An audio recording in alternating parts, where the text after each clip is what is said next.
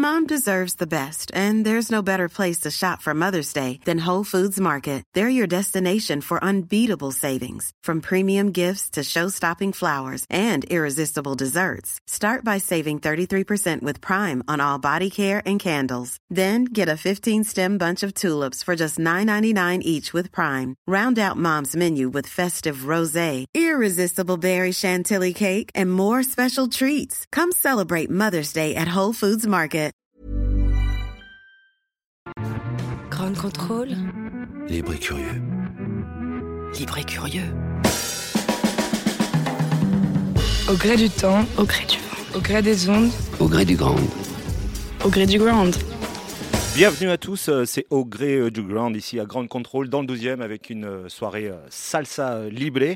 Alors vite fait, hein, le programme tout d'abord notre débat sur la salsa, qu'est-ce que ce style musical, cette danse, la salsa en France bien sûr, ce qu'elle représente pour vous aussi grâce à un petit micro-trottoir qu'on entendra tout à l'heure. 19h15, on vous invite à continuer cette discussion à travers une conférence au Charolais Club, euh, toujours ici à Grande Contrôle, une conférence animée par euh, Roberto Burgos de Latina, avec les danseurs et chorégraphes euh, Eren Nian et Alex Lima. 20h30, toujours au Charolais Club, on pourra voir Jean-Paul Tamayo et sa formation nous faire la démonstration de ce qu'est la salsa dura en concert euh, live, rien que pour vous et pour nous.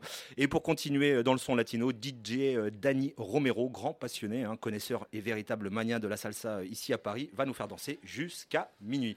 Alors avant de commencer, je voulais rapidement vous donner le contexte actuel de la salsa, hein, dans lequel s'inscrit notre discussion avec quelques sorties d'albums et de concerts. Alors tout d'abord, on a Angélique Kidjo, hein, qui sort un album hommage à la reine de la salsa, Celia Cruz, Celia. Le label de musique soul euh, qui cartonne ces dernières années, euh, Dapton Records, qui signe un groupe magistral de salsa, la Orquesta Acocan, regroupant le meilleur des artistes cubains, dont les membres des Van Iraquere et NG La Banda. Chucho Valdés, le Mozart cubain, hein, qui vient de passer sur le Paris euh, au Philharmonique avec son nouvel album euh, Jazz Bata. J'ai vu qu'Omar Portuondo passerait bientôt euh, le 30 août, je crois, à la Villette, dans le cadre du festival Jazz à la Villette. Le Spanish euh, Harlem Orchestra, euh, pour ceux qui connaissent, vient de recevoir un nouveau Grammy pour leur euh, superbe album Anniversary. Le retour euh, des Africains des Maravillas euh, del Mali, un peu de rumba africaine. Euh, La bonne nouvelle ici en France, bien sûr, c'est Jean-Paul Tamayo et son superbe album Sigue Caminando. Et un nouveau pour bientôt, si je ne m'abuse, mais on y reviendra un petit peu plus tard. Voilà donc où en est la salsa aujourd'hui. Et pour en débattre, donc, je suis entouré tout d'abord de Yanis Ruel, journaliste musical et programmateur de l'émission Oye Como Va sur le Mélotron. Bonsoir Hugo, bonsoir à tous. Yanis. Roberto Burgos, le maestro, l'encyclopédie de la salsa à Radio Latina et ailleurs, avec qui je dois dire j'ai eu la chance de vraiment découvrir ce qu'était que la salsa après un passage euh, à Latina. Salut Roberto. Salut Hugo, plaisir, un plaisir d'être là. T'imagines pas le mien. Jean-Paul Tamayo, le plus colombien des Parisiens, le salsero le plus en vogue, euh, et celui qui va, euh, je vous le rappelle, jouer avec nous. euh, Pour nous ce soir, bien sûr, et pour nous parler aussi de son actualité. Et José Arteaga, que nous, on entendra un petit peu plus tard, de Radio Gladys Palmera en Espagne. Alors, le but, l'objectif de notre discussion, bien sûr, c'est de faire euh, connaître la salsa. Alors, première question, qu'est-ce que la salsa, à part le terme euh, espagnol pour euh, parler de la sauce hein? C'est vrai qu'en fait, euh, il y avait Tito Puentes, le grand maestro des timbales, le king of mambo, qui disait "Me parlez pas de salsa. Pour moi, la salsa c'est le ketchup. Mais euh, salsa c'est pas de la musique. C'est vrai que, en fait, c'est pas Yanis et, euh, et Jean-Paul qui vont me, euh, me- contredire. Salsa c'est un terme euh, générique qui a été choisi pour regrouper une, euh, grande famille euh, très riche des sons euh, afro afro-caribéens. Et euh, si, euh, si mes infos sont, bonnes, parce que certaines, personnes disent que c'est une légende, apparemment c'est un mot qui a été trouvé à la fin des années 60, lorsque Richie Ray et Bobby Cruz étaient en tournée au Venezuela. Ils avaient été invités dans une émission euh, qui faisait la promotion de leur, concert. Et, à l'époque, Richie Ray et Bobby Cruz étaient considérés comme des rebelles des, de la salsa, comme une sorte d'omni musical dans la musique afro-caribéenne, puisque ça s'appelait pas de la salsa. Et, euh, et alors, euh, le, le speaker, l'animateur, lui leur demande quel, euh, quel est euh, le style musical qu'il joue. Donc, il donne plein de définitions et tout ça, parce qu'il y a même de la musique classique à l'intérieur de, la, de Richie Ray et Bobby Cruz. Et, euh, et donc, l'animateur aurait dit à ce moment-là Bon, es una salsa, non? C'est une sauce. Et apparemment, Richie Ray et Bobby Cruz auraient amené euh, ce, ce mot après euh, à New York. Et c'est comme ça que ce mot est, est devenu lé- légendaire. C'est une des versions. hein. C'est un peu le synonyme du, du mélange en gros. Parce Oui, que, c'est ça. La salsa, Jean-Paul, je pense que tu pourras nous le dire, c'est vraiment un mélange de plein d'influences qui viennent Ouais. de partout. Moi, j'ai la, moi, la, la, légende, c'était, c'était ça. C'est, la version que moi j'avais, c'était des Vénézuéliens qui m'ont dit c'est nous, au Venezuela, qui avons inventé la salsa. Mais c'était ça, c'était. Moi, j'avais la même version qui ressemble à celle de Roberto, c'est-à-dire que c'est un journaliste au Venezuela qui, a, qui est le, on va dire, le premier employé le mot salsa pour désigner cette musique euh, qu'on affectionne. Et oui, pour moi, c'est, vraiment ça. C'est, un mélange, quoi. C'est vraiment un mélange de racines. Alors, euh, le débat, il y a- il y a- les Cubains disent non, mais c'est pas la salsa, ça n'existe pas, c'est du son cubano. Et, et c'est vrai en fait, c'est vrai, mais, mais c'est un faux débat. C'est-à-dire, euh, euh, c'est euh, de toute façon, on peut remonter très loin. Et, Oui, c'est Là, ça. ça vient d'Afrique, tout vient d'Afrique. Mais en même temps, euh, on en parlait avec Roberto le jour, le, le dancehall cubain, bah, ça- il y a une partie qui vient de France. Exactement, la, donc, la contredanse, si je ne m'abuse. Ouais, donc, donc bon, c'est des débats sans fin. C'est l'évolution de la musique. ça, Quoi. c'est- Les musiques, elles évoluent. La salsa, c'est un peu le, le bu- le- le bout de l'évolution de la musique latine, même si elle évolue encore aujourd'hui avec les C'est sonorités ça, c'est modernes. que, c'est que la salsa maintenant, pour moi, c'est devenu un genre musical à part entière et qui est en constante mutation, donc, qui évolue tout le temps. Évolue tout le temps. Oui, oui, moi je pense qu'au-delà de.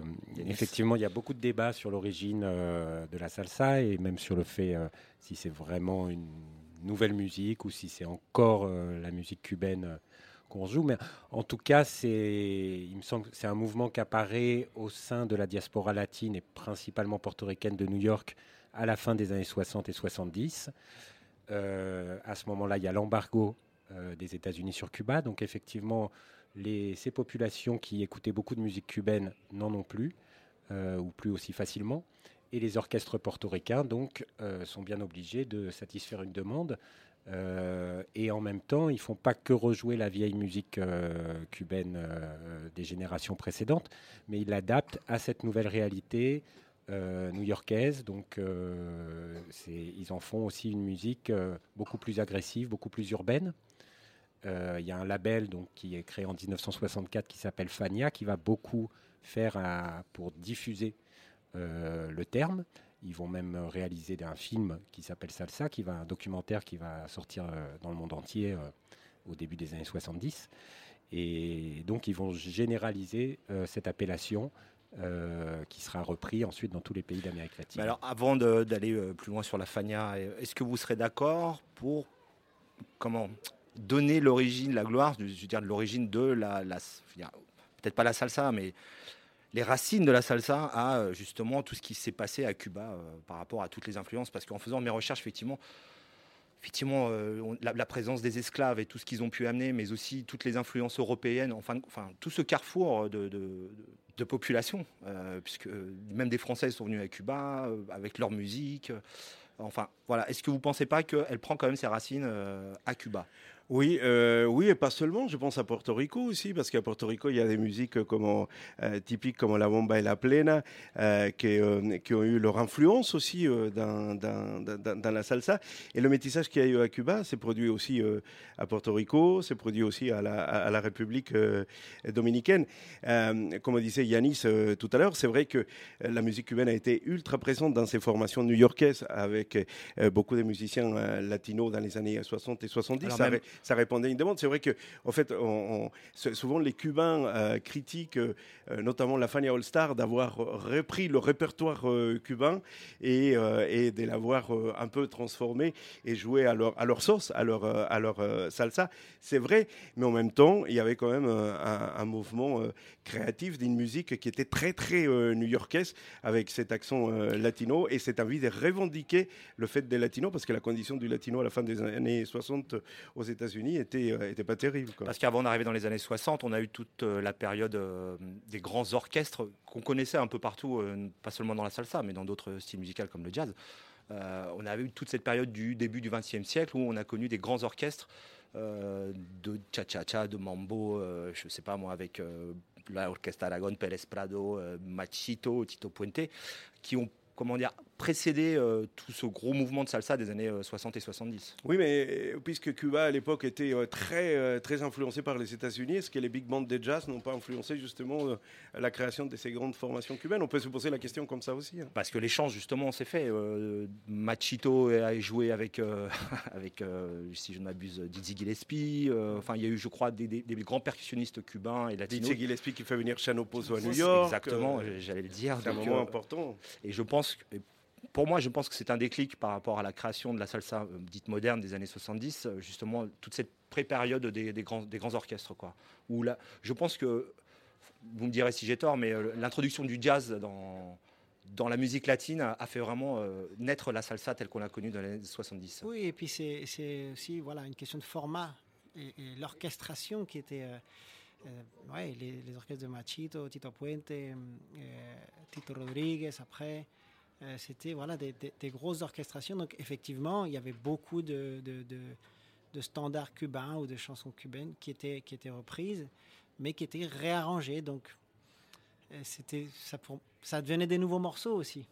Et voilà, encore une fois, euh, c'est difficile de, de, dire qui a commencé, qui est le premier. C'est, voilà, c'est des longs débats, mais moi, voilà, en tout cas, en tant que, en tant que musicien, je me dis qu'il faut avoir beaucoup d'humilité par rapport à tout ça et accepter que, que voilà, qu'il y a des évolutions et que tout le monde ait apporté son, son, petit grain Yanis, peut-être? Oui, non, par rapport à cette idée de cette histoire de genèse euh, du genre, je pense que le, il faut comprendre que les Caraïbes, c'est une région du monde très particulière. C'est un peu un sixième continent, une région euh, dans laquelle donc sont rencontrées des, populations euh, euh, du monde entier, arrivées forcées pour certains, donc les esclaves, bien sûr des Espagnols, mais des gens de, de toute l'Europe.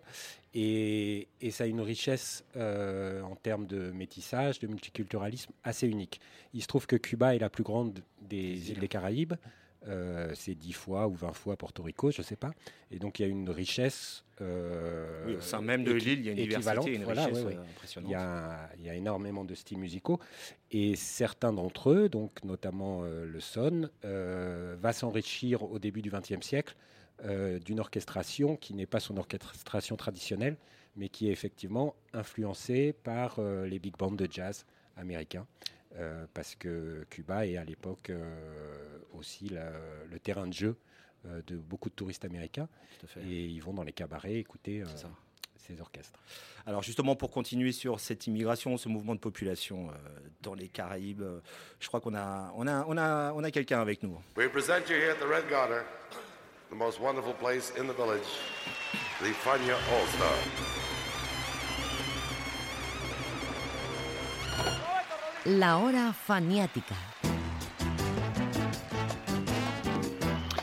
José Arteaga de Radio euh, Gladys Palmera nous rejoint euh, par téléphone euh, en direct. Buenos días, José Arteaga. Buenos días, saludos a toda tu audiencia. Gracias Hugo, gracias Jean Paul por la invitación. Y bueno, muy contento de estar con ustedes. Merci beaucoup, nous aussi très contents d'être avec toi. Alors la, la question qu'on voulait te poser, euh, quel, est le, quel est le personnage auquel tu pensais dans, dans, dans cette immigration aux États-Unis Cuéntanos para ti, quién, ¿a quién piensas a propósito de la inmigración en Estados Unidos musicalmente, a propósito de la salsa?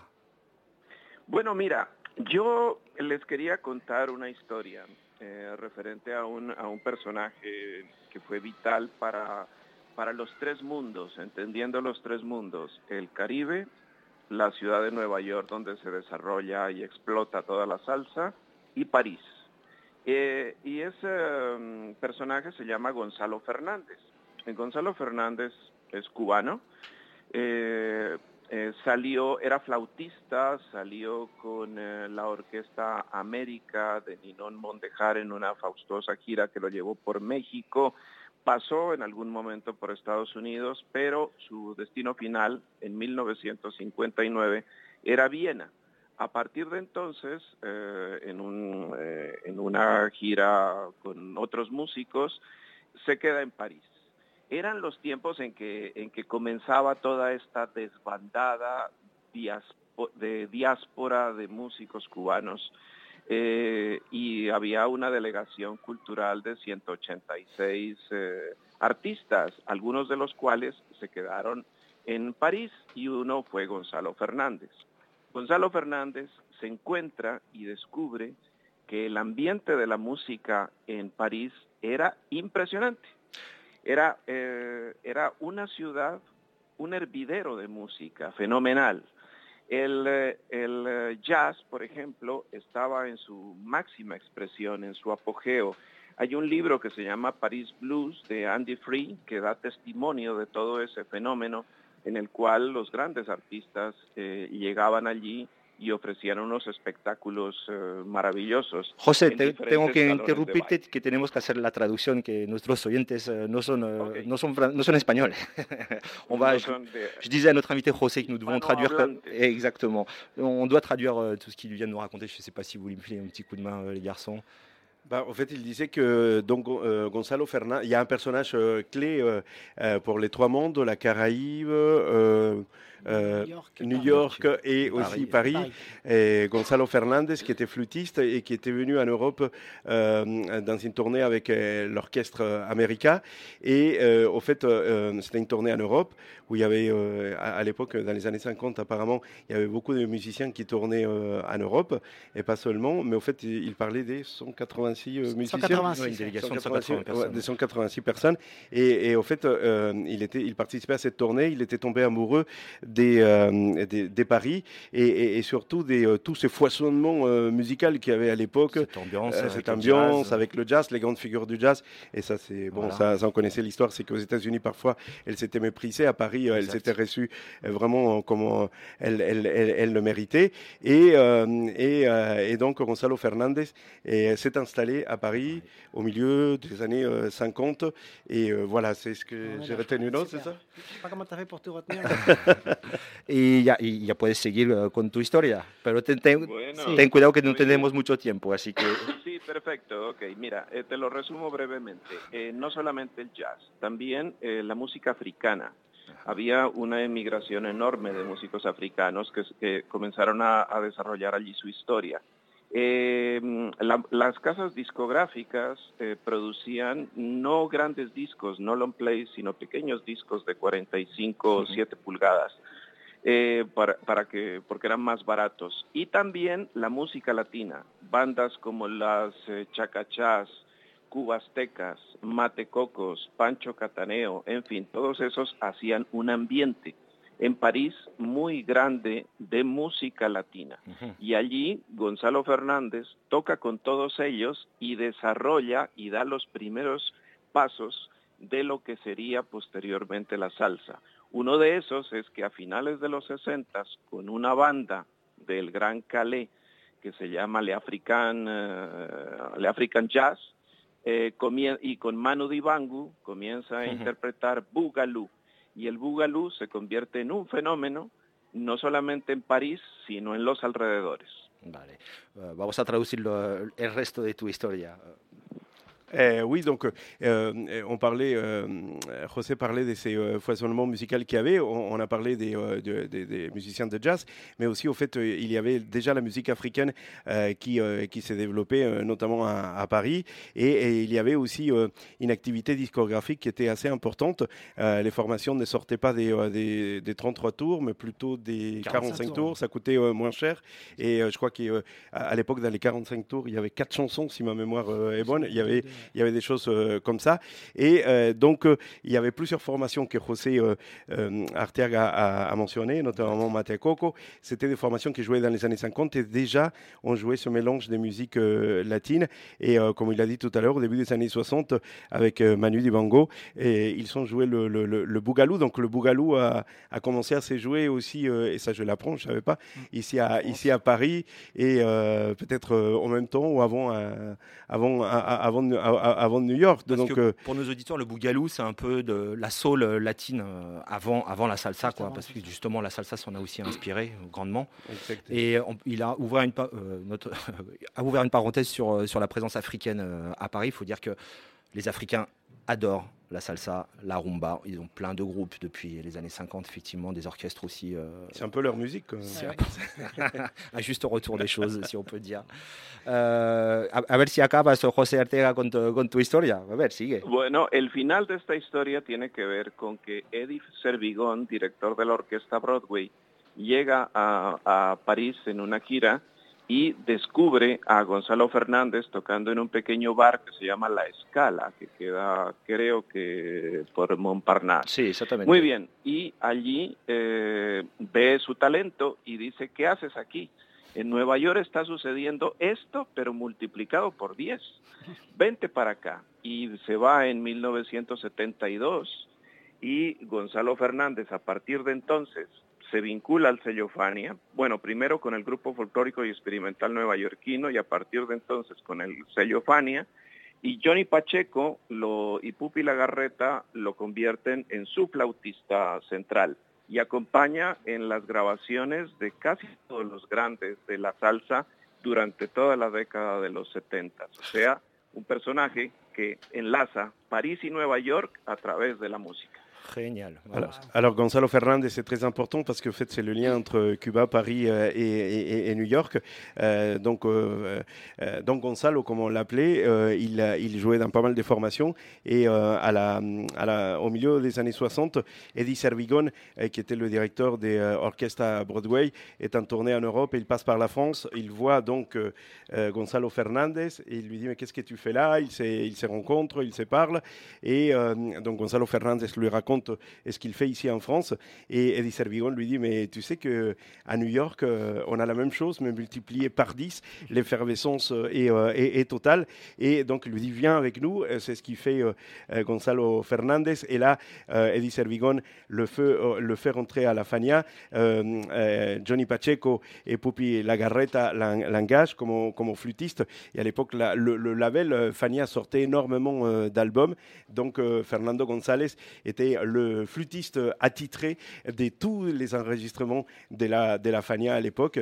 Et, euh, c'est pour ça que, euh, comme le disait José, bah, il y a, euh, il y a ce, personnage, Gonzalo Fernandez, qui, est, qui est un personnage de l'ombre pour le grand public et quelqu'un de très important parce qu'il il, a, il a créé ce lien entre Cuba, Paris et New York.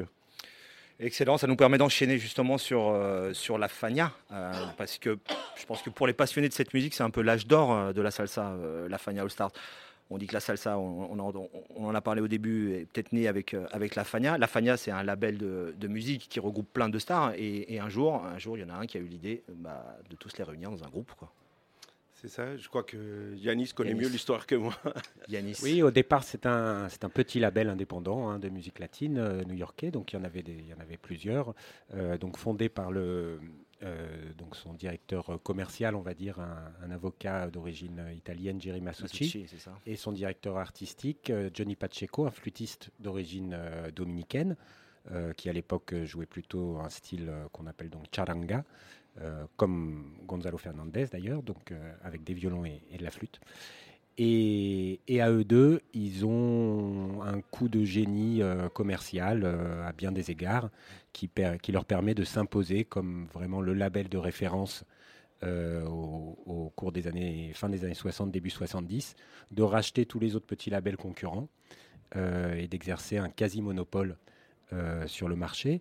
Et, et parmi leurs euh, leur, euh, coups de génie, enfin en fait, c'est c'est pas les premiers à l'avoir euh, inventé, c'est de faire un super orchestre de, de personnalités de stars déjà, un All-Star, donc euh, ça existait déjà, mais Comme le Fania All-Star All-Star- Game au basket, on a un All-Star, euh, voilà. Salsero. Et, et c'est vrai que Fania All-Star a fait le tour du monde, ils ont joué au Japon, au Zaïre.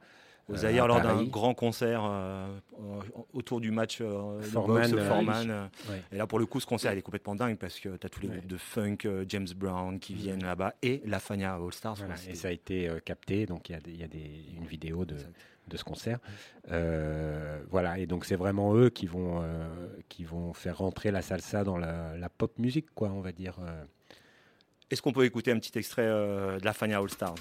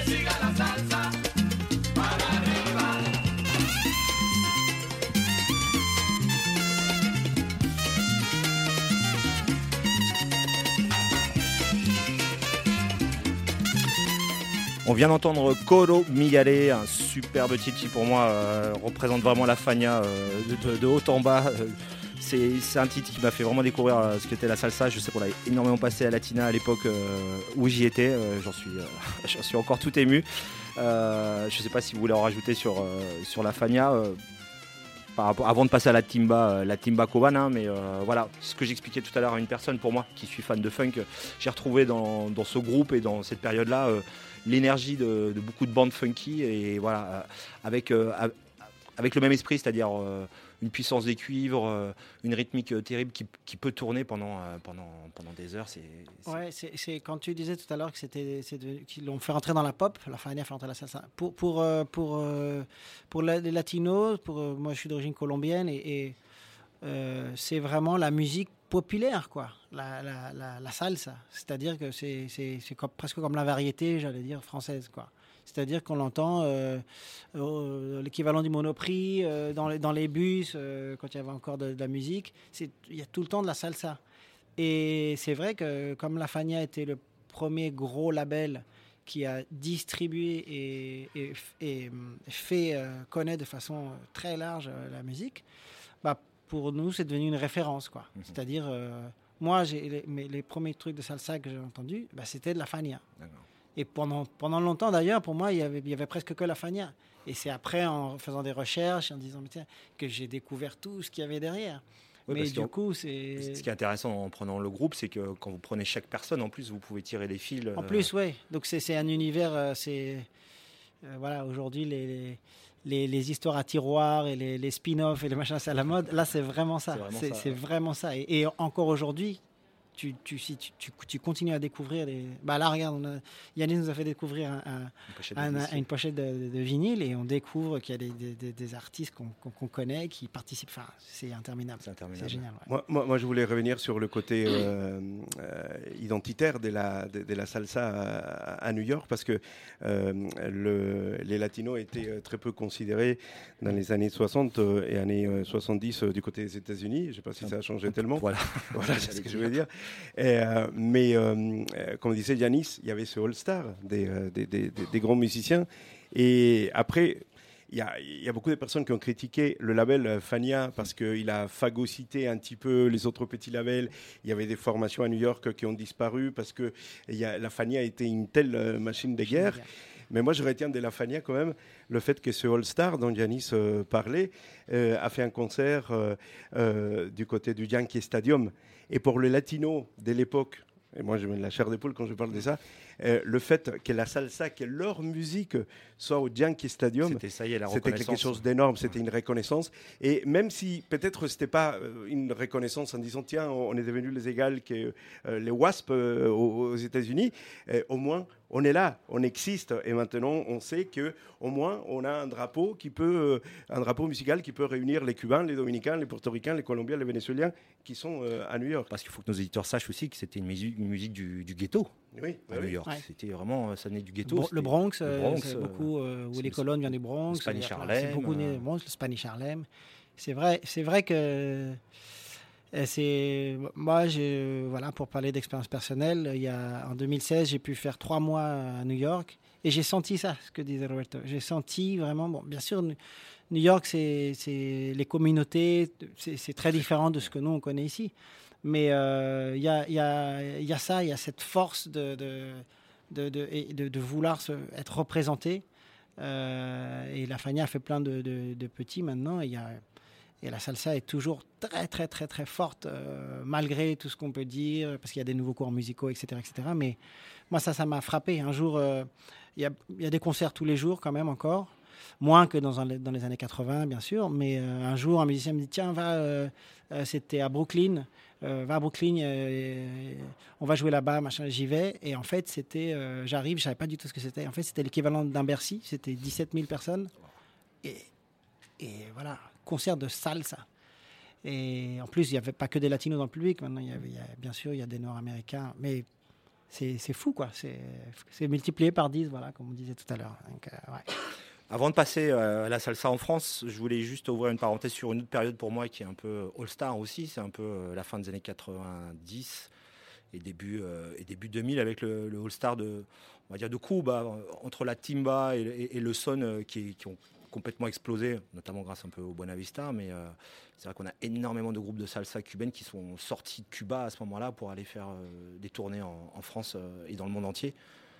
Pour le coup, à cette époque-là, j'étais à Latina et c'était, il y avait- une, euh, comment dire, oui, une, une émulation euh, incroyable. Mais, mais ça avait commencé avant, hein, parce que déjà l'Orchestre Aragon avait fait des tournées, il s'était produit à l'Olympia.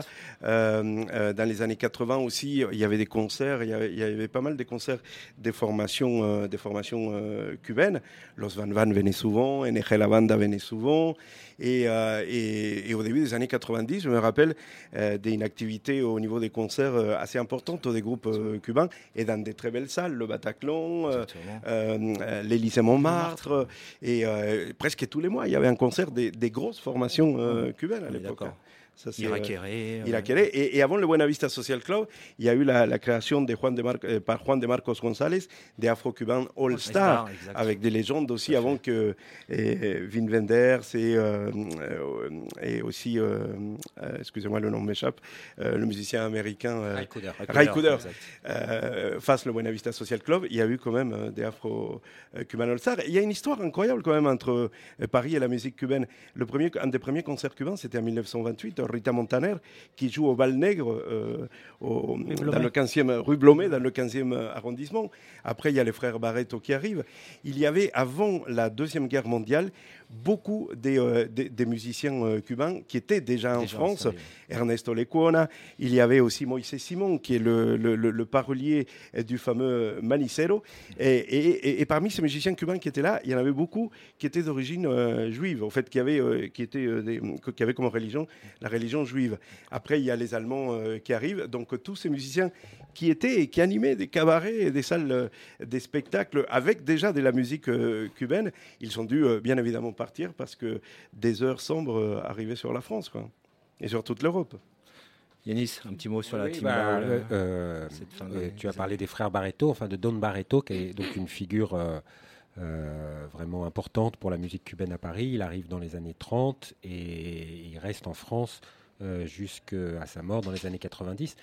Pour la petite anecdote, on dit que Yuri Buenaventura dit dans un interview qu'il a découvert sa vocation musicale. Il était étudiant euh, colombien à Paris à l'époque. Il a décidé de se mettre à la musique euh, en écoutant Don Barreto à l'Escale, donc euh, rue Monsieur le Prince, un haut lieu de la musique cubaine à Paris. Et donc Don Barreto, il a été arrêté, lui, au début de la Deuxième Guerre mondiale, hein, comme beaucoup de, de résidents sud-américains en France. Et, voilà, donc il y a, eu plusieurs vagues avec des intensités variables, mais une présence continue de la musique cubaine depuis les années folles. Euh, ça arrive donc un peu après le tango et le jazz, en même temps que la biguine. À l'époque, euh, on appelle ça de la rumba, même si c'est plutôt du son que de la rumba, mais euh, ou des, de la musique typique. Euh, voilà, jusqu'à la, jusqu'à la guerre. Après guerre, c'est le mambo et le cha-cha-cha. Euh, après, bon, il y a les yéyés qui, qui balayent un peu tout ça. Et puis, dans les années, fin des années 70, c'est la salsa qui débarque. Alors justement, euh, restons euh, en France et pour euh, savoir ce que représente la salsa pour ceux qui nous écoutent, on a un petit micro-trottoir euh, par notre, notre technicien. J'ai jamais fait de salsa, mais euh, j'aimerais beaucoup essayer. La salsa, c'est de la sauce tomate un peu pimentée? Euh, la danse un peu sensuelle, endiablée quand même, ce qui n'est pas vraiment euh, mon cas on va dire. C'est de la joie de vivre, c'est euh, l'envie de, de partager, passer un bon moment, se défouler. euh, voilà, c'est un type de musique où on peut, on peut s'amuser, je pense, en, en dansant, au-delà des règles traditionnelles de la danse. Quoi. Il n'y a pas des jupes à franges avec la salsa? Tu confonds avec, euh, avec l'Espagne, le flamenco. C'est pas pareil. Rien à voir. Ça m'évoque euh, la fête, ça m'évoque quelque chose de sensuel aussi. Il y a un truc au rapport au corps euh, et au couple, un peu caliente, c'est ça. J'irai pas avec ma copine quoi. La danse, la joie, la bonne humeur. Le Brésil Non, l'Espagne. Moi, j'aime bien la salsa. Moi, j'aime bien, J'ai pratiqué la salsa danser. pendant quelques années. J'aimerais bien pratiquer la salsa, parce que j'en ai jamais fait et puis c'est bien pour choper les meufs. Là, je me risquerais pas en soirée d'aller euh, de danser de la salsa par exemple. Mais c'est trop difficile à danser, définitivement. Il faut trouver le bon partenaire et, euh, et comme, le, comme le conjoint ne veut jamais euh, partager le cours de salsa, bon, on se retrouve en galère.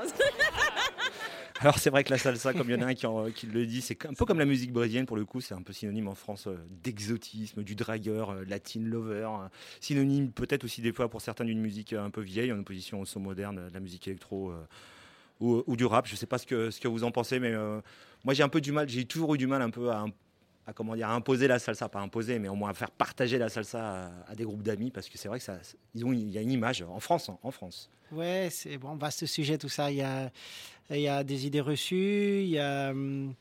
euh, moi, je pense que le, il y a aussi le, le phénomène de la danse et des cours de danse, bon, qui, qui a, qui a, qui a, il y a du positif et il y a du négatif, mais je pense, euh, faut, le dire, que ceux qui ont enseigné la danse salsa, euh, peut-être aura- auraient dû euh, parler avant de culture, de, tout ce dont on est en train de parler aujourd'hui, parce que parce que c'est vrai, moi c'est quelque chose qui m'a toujours marqué.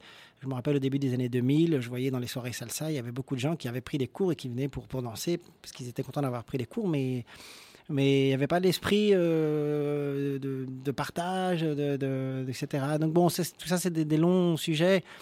Mais euh, moi, je reste positif. Il y a, il y a, il y a tout à faire. Donc, euh, c'est, c'est à ceux qui sont impliqués, qui aiment cette musique, bah, de la partager. De, de- de- des, émis- des émissions comme celle qu'on fait aujourd'hui, ça, ça aide à tout ça. Donc, euh, donc bon. Roberto, toi qui es dedans depuis. euh, Euh, bah, en écoutant le micro-trottoir, je me dis qu'il y a du boulot. Euh, parce que, bon, il y a des choses très positives euh, joie de vivre, fiesta, rencontre, euh, bonne humeur. euh, euh, Après, euh, moi, je voulais rajouter. enfin, mais, mais, mais, mais au fait, euh, on ne parle pas de musique, au fait. Personne n'a parlé de la musique. Tout, de la danse tout pour les gens. est. C'est c'est- c'est de la danse. Et je crois que. euh, c'est ça, au fait, euh, ce que disait Jean-Paul. Au fait, il y a, il y a- les, les cours des danses, on ne va pas les critiquer. C'est c'est à un moment donné où on écoutait presque plus la salsa ici à Paris. Et il y avait les cours des salsa qui étaient euh, pleins quand même. Donc euh, ça, ça, ça a aidé à maintenir vivant le, le- le mouvement. Mais, mais euh, je vous racontais une anecdote il y a quelques années. J'étais euh, dans un congrès des salsa en Guadeloupe et il y avait des Parisiens qui avaient été là-bas. Euh, et euh, à un moment donné, il y a, il y a- il y a un célèbre DJ euh, que j'aime beaucoup parce que euh, c'est quelqu'un qui, au-delà d'être DJ, rien qu'en mettant de la musique avec ses choix, il donne des cours de salsa. C'est c'est DJ Gabriel. Et il commence à expliquer la richesse et la complexité musicale de la, de la salsa. Et il y avait trois personnes qui écoutaient, et dont une fille, elle dit Ah, mais c'est vachement bien ce que tu dis. Maintenant, quand je vais danser, je vais écouter la musique. Parce qu'en fait, les gens apprennent à danser techniquement, mais ils ne sont pas très rarement des cours de musicalité, au fait. Et moi, c'est ce qui m'attriste dans le micro-trottoir, c'est qu'on ne parle pas de musique, on parle que des danses. Comme si c'était juste un truc, un petit peu une musique euh, euh, pas très élaborée qu'on faisait pour, euh, pour bouger euh, les fesses. Et, euh, tu vois, c'est comme si on, parlait, on disait que le, le hip-hop, c'est seulement le, le breakdance. Ouais, euh, oui, ouais, vois, c'est- c'est- pratiquement. oui, oui, oui, c'est- Quelque c'est part, c'est. Ah, en plus, c'est c'est fou de se dire de, de quelque chose que c'est que c'est une danse et que c'est qu'une danse. Enfin, c'est lié. c'est- Pour danser, il faut la musique. Donc ça, ça paraît complètement dingue en fait. Et, et, et, euh, voilà, qu'est-ce que, enfin, pour moi, la danse, je le dis souvent dans mes concerts, euh, euh, c'est bouger. Alors bien sûr, il y a l'aspect technique qui peut, mais euh, l'important c'est que ça donne envie de bouger. Et bien sûr, la musique c'est fait aussi pour danser, surtout la salsa. Bon, c'est vrai que ça bouge. Il y a aussi des salsas plus lentes, etc. Mais voilà, c'est euh, l'un va pas sans l'autre quand même. Mais, mais Yannis était atterré hein, quand il a écouté le micro-trottoir aussi. J'attendais le bon musique, au fait. et il est jamais venu. Oui, non, non, mais en fait, ça m'étonne, ça m'étonne pas vraiment. hein. Ça fait un moment euh, que que j'ai ce sentiment quand je parle avec des gens. euh, le mot salsa arrive. Pour eux, c'est de la danse. C'est de la danse, de la danse en couple, euh, exotique et voilà. Euh, mais la la dimension, l'histoire musicale qu'il y a derrière euh, est absolument absente. ouais. Alors, je voulais en parler plutôt à la fin, mais je pense que c'est c'est le moment. La- justement, la danse fait qu'aujourd'hui, on est passé surtout à des soirées latino, salsa, et plus trop à des concerts. Un concert salsa, c'est quand même euh, souvent c'est 8 à 10 ou 15 musiciens, euh, des fois même plus. Aujourd'hui, euh, un club, c'est un DJ. Et, les gens viennent se régaler avec leur cours de mettre en pratique leur cours de salsa. Donc quelque part, Jean-Paul, tu ne penses pas qu'il y a justement un peu, moins de place justement pour le live musical en France? Malgré le fait qu'on a, on a, des, on a des festivals, hein. on a le Tempo. Latino, euh, Tolos y Salsa, on a plein de salles hein, en France, les Étoiles, le New Morning, le Latina Café Monte Cristo, le Barrio Latino, la Coupole, la Java. Il y a plein d'endroits où on passe de, de la musique latine, mais euh, en termes de live et de concert. Bah, Il y a plein de paramètres, mais c'est lié notamment à ce qu'on vient d'entendre, c'est-à-dire le, le, le businessman, le patron de club ou de, de- de structure euh, où il y a de la musique. euh, s'il n'y a pas de public, enfin, c'est le, c'est le po- ça se mord la queue, quoi. S'il n'y a pas de public qui va venir à un concert, mais parce que le public, il pense que c'est qu'une danse, il sait pas qu'il y a des musiciens derrière, et bah, forcément, lui, ce qui... et puis un orchestre, ça coûte très cher, ça coûte très cher. C'est vrai que ça coûte très cher. Il n'y a pas que les musiciens en plus, il y a tout l'aspect technique derrière. Il y a beaucoup de, c'est pas juste on branche un câble, c'est, il y a, il y a tout ça, il y a beaucoup de choses. Euh, puis voilà, il y a tout l'aspect culturel, donc. euh, mais, mais bon, c'est, moi je sens qu'il y, y a eu une période un peu creuse, c'est des vagues. hein. Euh, et ça a commencé, on disait, dans les années folles. Donc euh, bon, moi j'ai, l'espoir que ça revient doucement, doucement mais sûrement, que, ça revient. Et puis les gens, les gens, euh, et voilà, et on peut parler de, d'autres choses aussi. Moi je sens aussi que le, phénomène latino, voilà, c'est. Euh, dans- Il y a la salsa, et puis ben, il y a le reggaeton, il y a les musiques Voilà. urbaines, il y a la pop latine. euh, Donc moi, quand je vois que, que Madonna a fait quelque chose avec Exact. Un- hier on m'a dit que Maître Gims avait fait un, tra- avait, avait- avait fait un truc avec Maluma, je crois. Avec en et aussi avec euh, J Balvin, ça va sortir. Voilà, donc c'est- moi je trouve ça c'est dingue et c'est génial. Moi, je suis d'accord avec toi, mais au fait, euh, est-ce que les gens vont aller au-delà? Est-ce que, est-ce que, au fait, euh, à Mm. part euh, ces trucs où euh, on va danser dans les discothèques, est-ce que les gens à un moment donné vont se dire, tiens, derrière ça, il y a peut-être d'autres musiques en Amérique latine Est-ce qu'ils vont s'intéresser à l'histoire? Je me rappelle, nous, on était à Latina, on était euphorique quand il y a eu le phénomène Buena Vista Social Club, parce qu'on s'est dit, tiens, waouh euh, voilà le coup de pouce qui manquait euh, à la musique euh, cubaine pour qu'elle soit connue du, grand, du grand public.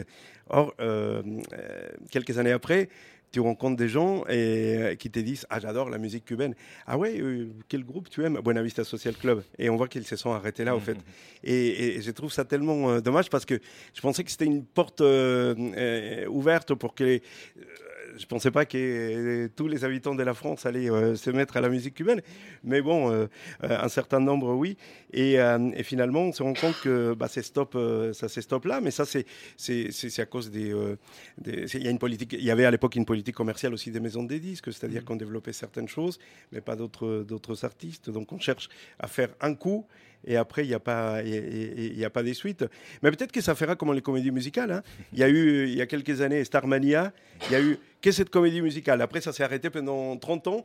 Et après, il y a eu Notre-Dame de Paris. Et après, C'est euh, reparti. c'est- réparti. J'espère que ça, que, que ça va être comme ça parce que, quand même, un, un concert de salsa, tu, par- tu parlais des Spanish Harlem Orche- Orchestra, quand on les voit sur scène, c'est une jouissance, euh, c'est une jouissance musicale, quoi, tu vois. C'est euh, c'est vraiment extra, quoi. Euh, justement, je voulais juste rappeler à ceux qui, nous écoutent, la salsa serait peut-être pas si présente en France euh, si on n'avait pas eu des personnes euh, comme toi, Roberto et Mario à Latina, ou, je pense à Rémi Colpacopoul à Radio Nova, qui en plus d'aimer et de promouvoir le, le, le style, euh, a, a permis à beaucoup de musiciens de, de- de- de- de- comment dire, d'être devant de la scène euh, et faciliter les concerts et les échanges. C'est vrai que les années 90, euh, c'était c'était assez énorme. Mais mettons pas la radio avant les musiciens, mettons les musiciens avant, parce qu'au fait, euh, tu sais, il y a quelque chose d'extraordinaire. Euh, moi, quand je suis arrivé en France, dans les années 80 et les années, années 90, j'étais étonné par le nombre de maestros, des, des, des, des- des musiciens, mais impressionnants, euh, latinos qui, qui avaient ici en France, qui ont formé aussi euh, des musiciens euh, français par, euh, par la suite. Ernesto Tito Puentes, le grand trompettiste, et Azukita, et Alfredo Cutufla, euh, des percussionnistes comme, Pacheco. comme Pacheco, et, et- et tellement Alfredo Rodriguez, le, le- le- le- le grand pianiste. Et c'est, et c'est, et mais c'est, c'est hallucinant parce que eh, souvent, euh, dans les années 90, on parlait de New York euh, et des- d'autres, capitales, d'autres capitales où on jouait la salsa. Mais à Paris, on avait la crème de la crème quand même. Et euh, je crois que c'est bien d'avoir vécu ce, ce, ce- ce moment-là. Et, euh, et si aujourd'hui euh, il y a des gens qui dansent la salsa, c'est aussi parce qu'il y a eu ces musiciens. Parce que tous ces gens-là, en fait, tous les musiciens que je viens de citer, ils faisaient des concerts à l'époque presque toutes les semaines. C'est ça. Je pense qu'il y avait aussi un goût à l'époque pour aller découvrir, pour aller voir du live. Ça s'est un peu perdu, toute musique confondue aujourd'hui. quoi. Avant de continuer sur cette scène salsa française, j'en profite, euh, j'en profite pour ouvrir une parenthèse avec euh, notre salsavo Jean-Paul, Jean-Paul Tamayo, avec qui je disais au début de l'émission, nous a offert il y a peu un superbe album, et je pèse mes mots, euh, Sigue Caminando. Et un autre euh, ne serait tardé. Avant de parler de celui-là, comment s'est passé pour, pour Sigue Caminando, Jean-Paul? Très bien, ça m'a, ça m'a, ça m'a permis de, de faire connaître ma musique dans des festivals, dans des salles de concert, et puis. Pas seulement en France d'ailleurs. Oui, oui, oui, c'est vrai. J'ai pu, j'ai pu, je suis reparti. Et euh, bah, c'était mon premier album, mon premier bébé, comme on dit. Donc, euh, donc euh, voilà, la salsa classique, comme on dit. Et, et là, le, prochain disque que je vais sortir, bah, j'ouvre un peu plus le, le spectre musical. Et, et voilà, mon premier album m'a permis d'en arriver là où j'en suis aujourd'hui. J'en suis très content. Merci à Roberto d'avoir, de l'avoir beaucoup diffusé. Et, et à RFI aussi, et à Hugo. Voilà, je suis très content de mon premier album. C'est normal, c'est un superbe, c'est un superbe album. On- je ne sais pas si tu voulais en dire, en dire un peu plus, on en dira un peu, petit peu plus après. On, on écoute Puerto Rico.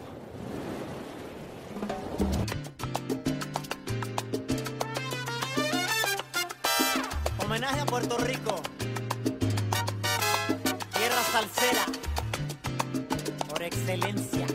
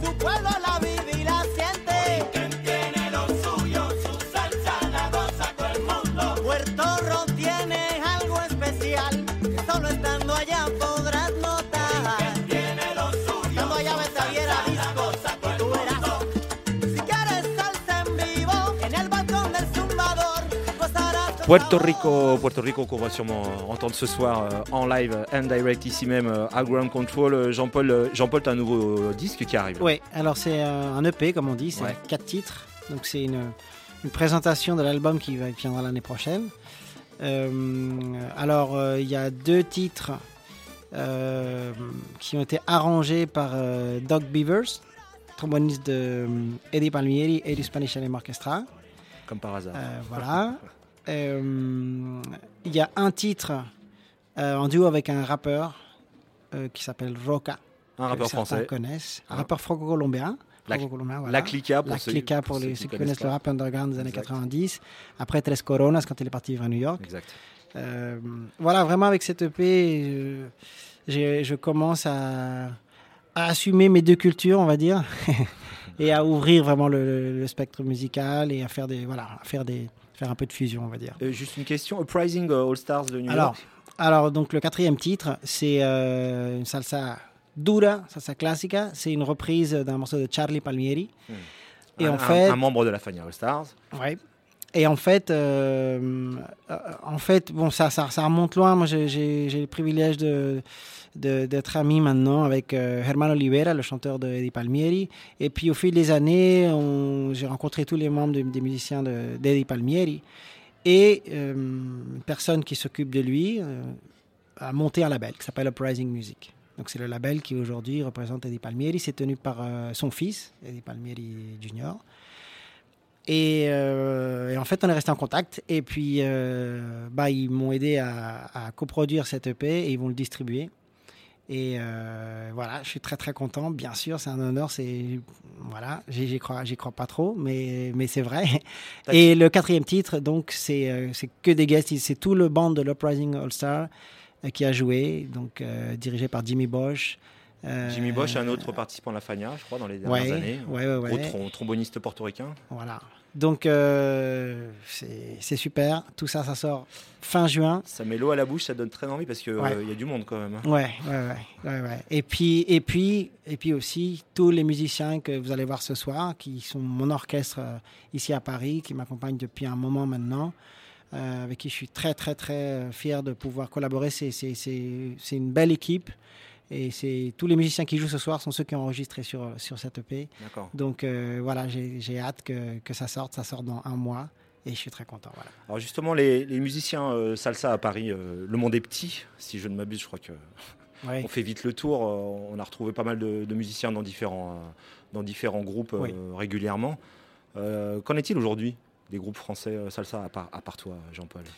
Euh, moi, je, moi, je pense tout de suite à, à l'école qu'avait euh, formé Laurent Erdos à, à Banico. À Banico, oui. Euh, je sais qu'il y a beaucoup de groupes qui sont nés de, de cette école. Il y a beaucoup de musiciens qui, euh, qui, voilà, qui ont fait leur propre formation, qui enregistrent. euh, il y a, il y, a, il y, a, il y, a, il y a de l'effoisonnement, il y a de la création, il y a, il y a des groupes ici euh, en France, et pas qu'à Paris. Il y a des groupes, euh, euh, je pense à Salsaphone, euh, au sud de la France, euh, euh, il y en a à Nantes, il y a, il y des groupes, il y a beaucoup de groupes.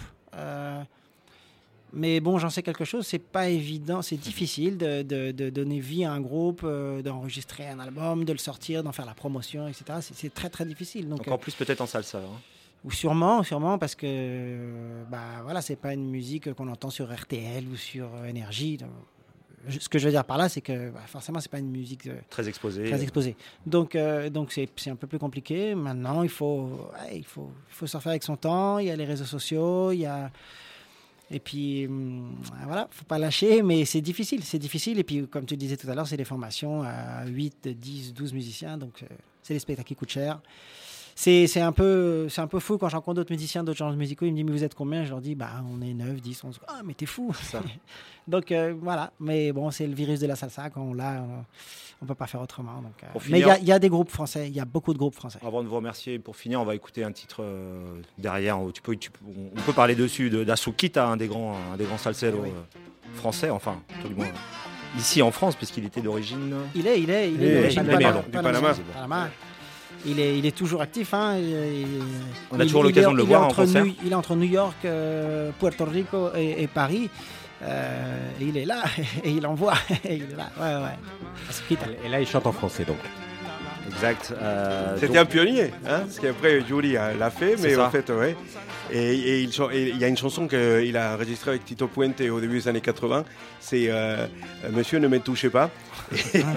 parce que c'est un policier qui veut arrêter un latino et euh, c'est une chanson très drôle donc euh, c'est vrai qu'il avait déjà essayé de chanter en fait il chantait en français et c'était très bien et il était dans cette logique que je pense tous les musiciens euh, doivent avoir ici c'est et euh, c'est bien de jouer pour les gens qui connaissent la salsa Ouais. mais allons chercher le reste le sûr. plus grand nombre c'est comme ça que le mouvement va avancer quoi On est d'accord, hein, on pouvait toujours voir donc Tamayo en concert, Tindel Batey, euh, Batasso, euh, Asukita comme on vient de voir. J'espère qu'Yuri euh, va nous revenir bientôt aussi. y avec a la marche la banda Ouais, des donc formations comme ça Tout le monde a vraiment beaucoup d'occasions. J'ai cru voir qu'il y avait plein de petits festivals qu'on connaît pas. euh, Salsa un peu partout en France aussi. Euh, C'est vrai qu'il y a deux trois gros, mais il y a plein de petits festivals. Donc à vous de vous renseigner.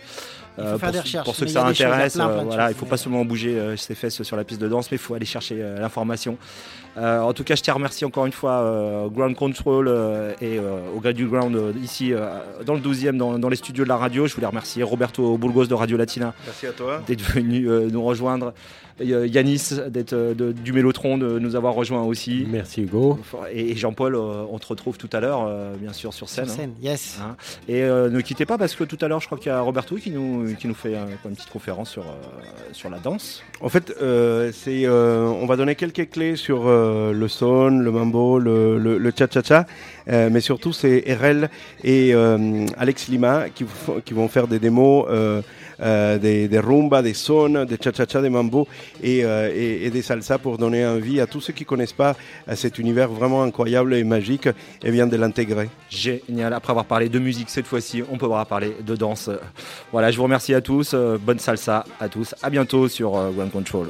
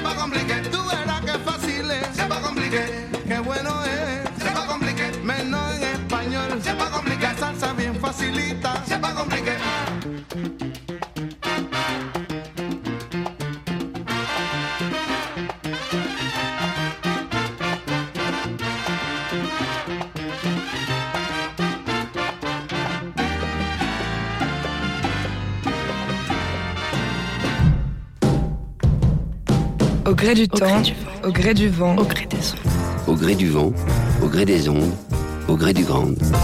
Au gré du ground. Ça l'insulte notre plein gré. Ground control. Ground control. Libre et curieux.